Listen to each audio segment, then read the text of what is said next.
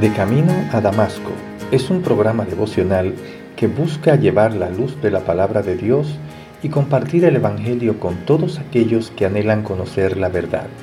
Y llega a ustedes a través del Ministerio Evangelístico Misericordia y Justicia en la voz de Yanco Lucero Cruz, un servidor quien les habla.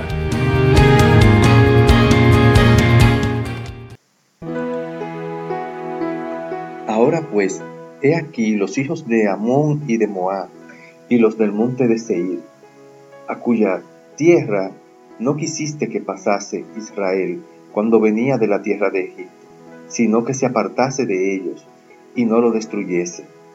He aquí ellos nos dan el pago, viniendo a arrojarnos de la heredad que tú nos diste en posesión. Oh Dios nuestro, no lo juzgará tú, porque en nosotros no hay fuerza contra tan grande multitud que viene contra nosotros. No sabemos qué hacer, Señor, y a ti volvemos nuestros ojos. Segunda de Crónica 20, del 10 al 12.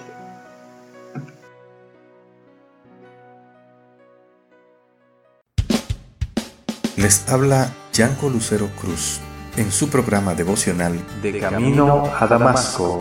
Un encuentro con Jesús que cambiará su vida para siempre.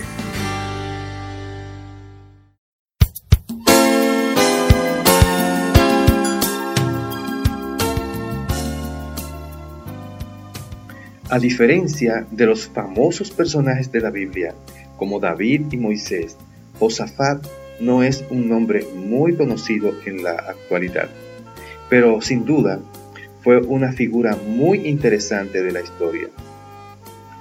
Para empezar, fue rey, pero todavía más importante, buscó el favor de Dios en todo lo que emprendió.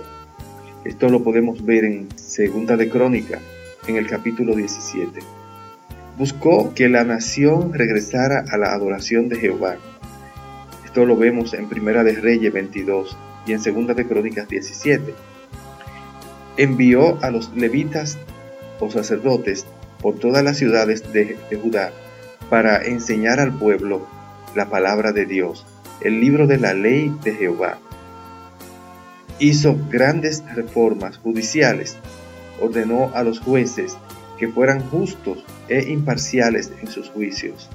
Les dijo, porque no juzgáis en lugar de hombre, sino en lugar de Jehová. A pesar de todos estos actos positivos, Josafat debió enfrentar ataques de sus enemigos. De hecho, los vecinos de Josafat, las naciones que rodeaban a Judá, estaban uniendo sus fuerzas, preparándose para atacar y destruir al pueblo de Dios. Cuando Josafat se enteró de estos planes, convocó a la nación a orar. En su oración, Josafá les recordó al Señor su historia y cómo habían sido expulsadas esas naciones enemigas en el pasado y había entregado la tierra a Israel. Mencionó las promesas que Dios había hecho al pueblo y las promesas de este a Dios y terminó con una simple frase.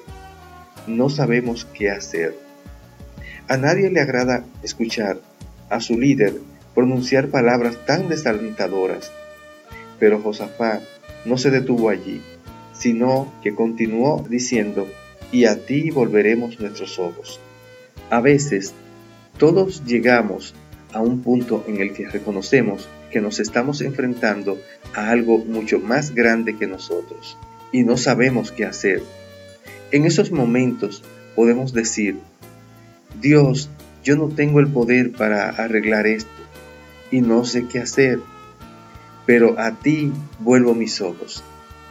Suceda lo que suceda, podemos estar agradecidos, no porque todo va a salir bien, sino porque sencillamente podemos elevar nuestros ojos a Dios.